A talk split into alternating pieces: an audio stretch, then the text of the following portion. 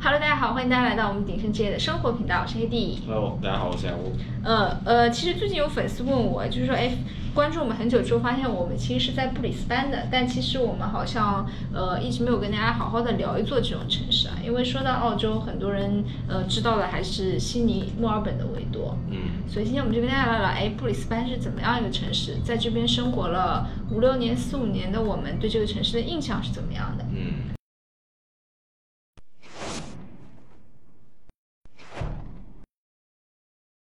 先来说一下呃城市的规模吧。嗯，布里斯班城市的话，城市规模主要是人口吧。我觉得大小的话，其实，嗯，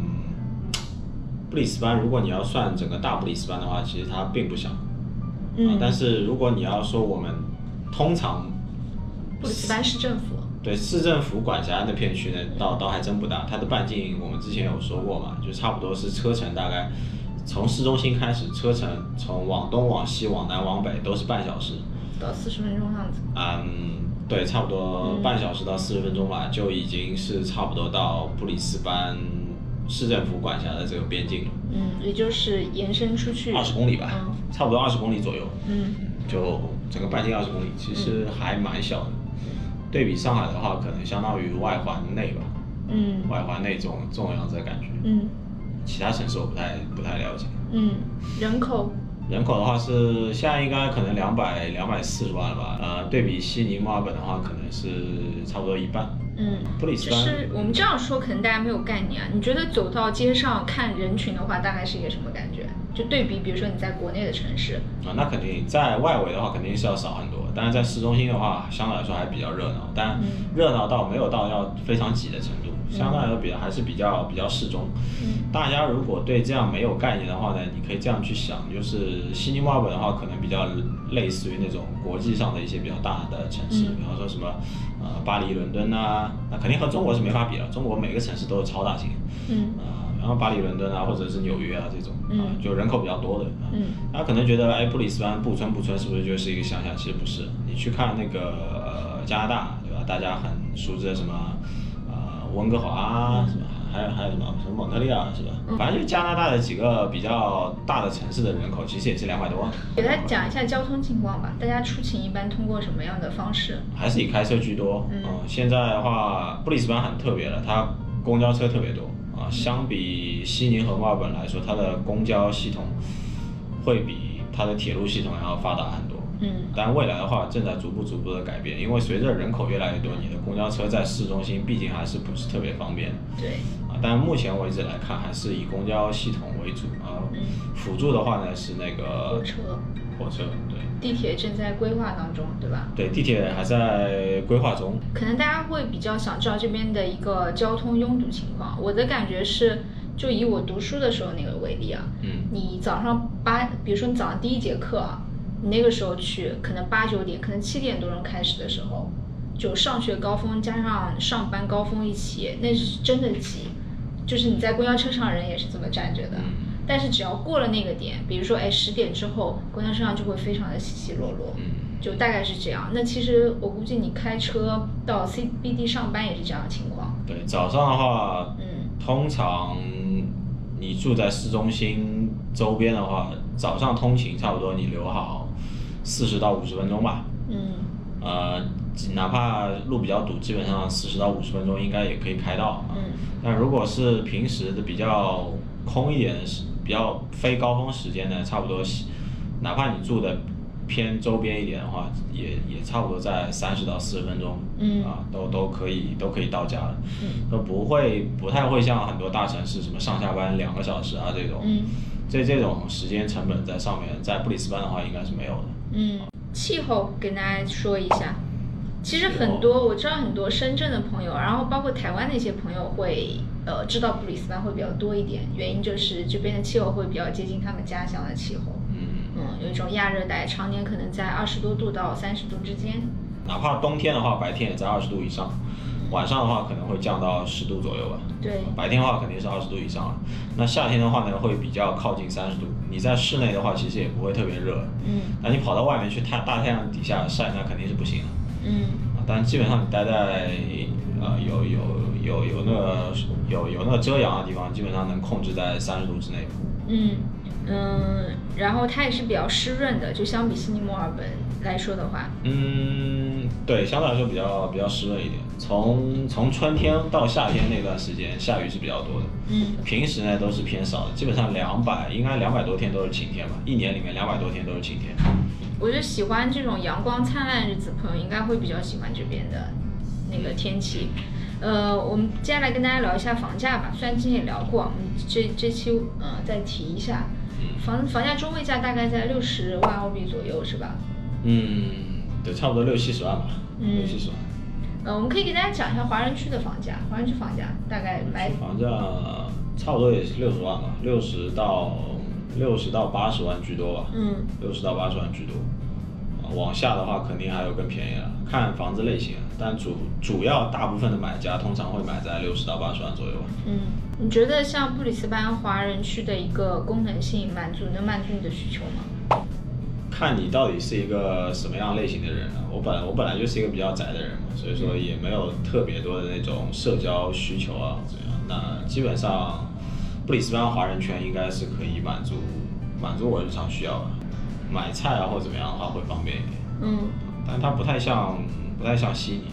或者墨尔本，对。就是它感觉多样性没有那么的大。嗯，对，吃喝玩乐，因为呃，这又讲到那个不一样州，它执政党不太一样。嗯呃，墨尔本不太清楚了。那新南威尔士的话，常年都是自由党执政嘛。嗯那昆州，昆州就是布里斯班所在州呢，就是常年都是工党获胜。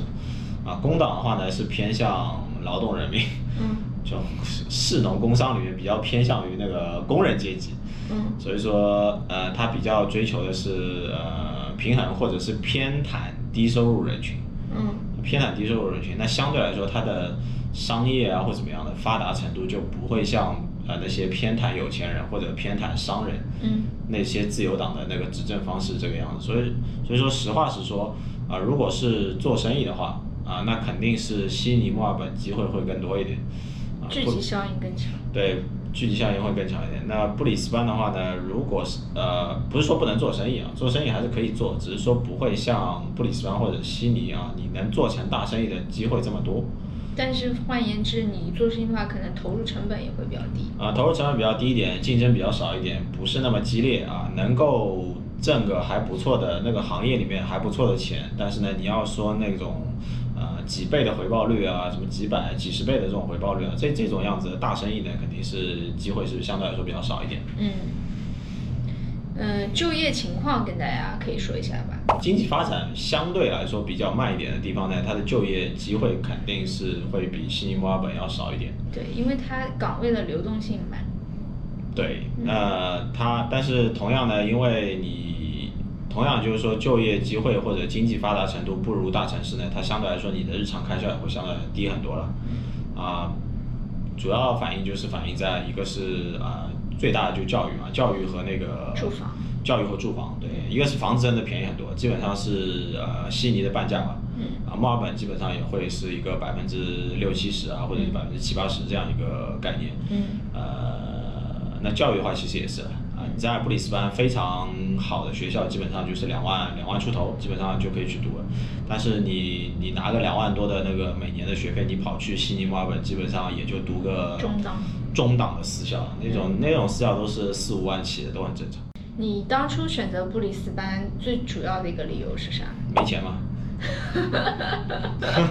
就没有钱就不要去悉尼闯荡了嘛。就那个不是不是说不能去啊，只是说去的话，你的那个生活品质会下来很多。嗯因为你去悉尼，呃去悉尼悉尼墨尔本吃的也是 cos 和 w o s 嘛，嗯对吧？你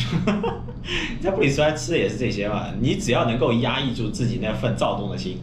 你就能在布里斯班生活下来。嗯去悉尼墨尔本不就是那个夜生活嘛，对不对？嗯然后我我去我去那边旅游过了，那个就我去悉尼那个那个赌场赌场那边晚上去玩过，然后那个赌场下面不是有那个那种什么酒吧啊，或者是商场那种蹦迪的，你知道吧？嗯嗯我在布里斯班去那些蹦迪的，里面全是老外，没有根本就看不到中国学生，就嗯连华人华人都看不到，学生就更不用谈。嗯，然后我去了那个悉尼的赌场，里面全是华人。我所以说这边要提醒一下，就是说，如果你希望你的孩子，嗯，如果你对州几个大学不是特别挑，有些人他说我就是要上，悉尼大学。对啊，我就是要上悉尼大学，我就是要上墨尔本大学，那那没有办法，你去那些大城市或者什么的。如果你不是特别挑，你觉得哎都可以，我上昆昆大也可以，那那 OK，我保证你的学你的小孩来来布里斯班读书就他就真的真的会去读书，会比较专心一啊会比点。较专心一点，因为真的没什么好玩的东西，连我们住在本地人都会觉得他玩的地方确实有点少。嗯相对相对大城市来说，确实玩的地娱方娱乐设施那种纯娱乐的设施会少，对而但且因为周边的景点的话还是不少。景点的话，也是因为小景点嘛，也是偏小景点，然后呃，也是那种自己比较休闲的去玩，嗯嗯比较休闲的去玩的话呢，会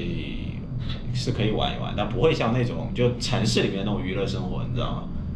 因为因为明白州州政好像州是因为好像执政党和州州的那个法律不一样，嗯为什么昆州会显得无聊一点？因为昆州它一直要求是晚上是商店要关门的。哦，这样你去啊强强制要求的，嗯，反正是有法律规定，就是说他为了保障，好像是因为他是工党执政嘛，他为了保障那个员工应有的，比方说工资啊、嗯休息啊或怎么样的，你会看到很基本上绝大部分的商店都是五六点钟就关门了，对晚上真的营业的非常非常少。对，所以这一点算是布里斯班的一个缺点，因为你要想外面的商店跟你上班族上班的时间是一样的，对你工作日除了说每周固定一天的那个我们叫 shopping day 啊，嗯它会开到九点，也就开到九点。对，也就开到九点嗯。对，周六周天的话，可你也是只能白天去，它晚上五六点也关门了。对，也关门了。我们这边可以给大家小结一下，如果来读书跟定居的话，呃，这边会怎么样？我觉得来读书的话，布里斯班是非常好的城市。嗯，从它的语言环境，然后大学的话，昆士兰大学它排名也是在世界前五十嘛。嗯其实如果就像雅布说，你不是一定要去什么悉尼、墨尔本这种国内大家最熟知的学校的话，那来这边是完全可以的。嗯呃，然后这边的话，就像我刚刚说的，就是呃，会有更好的一个语言环境，你嗯在生活当中能够更广泛的运用到英文。但是当你到这边定居的话，就可能会有不同的考虑因素了，嗯更多的是比如说这边的一个生活成本啊是怎么样的，对比他的工资收入是怎么样的。普普通中产的话，我觉得还是不是说悉尼、墨尔本可以不能去的，还是可以去的，只是说你现在去比几十年之前去，你肯定压力会不不太一样对，啊。如果你是在呃北上广深，对吧？游刃有余啊，嗯买个什么什么一两千万的房子，基本上都没有特别大压力的话呢，那墨尔本和悉尼肯定会有更好的一些产品了。对，那呃布里斯班相对来说可能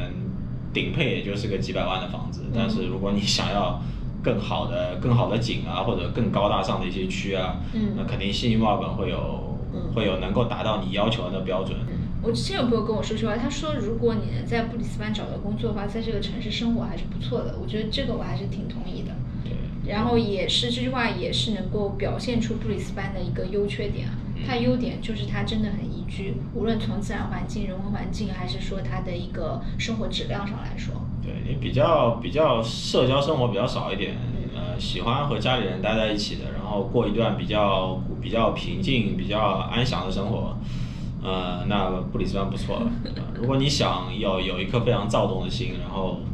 很想呃要你要打拼，呃，想要夜生活啊，对吧？想要有一段很神奇的艳遇啊，或者想要出人头地啊，搞一些什么很大的那种生意啊，或怎么样，那可以去墨尔本或者悉尼试试，对吧？那我们这期视频到这里了，我相信就是在那个手机屏幕之前啊，除了国内的观众，应该也是有不少悉尼、墨尔本观众，也欢迎你们跟我们分享一下那边的呃那边生活的情况，可以给到大家更多的信息。那关于布里斯班，你有任何的问题的话，记得给我留言或者私信。嗯，那我们下期再见，拜拜。好，拜拜。那最后，请大家不要忘了关注我们的频道，因为我们的频道不仅有澳洲高质量的房产内容，还有澳洲社会生活的方方面面。相信你一定可以看到一个有血有肉的澳洲哦。那我们下期再见啦，拜拜。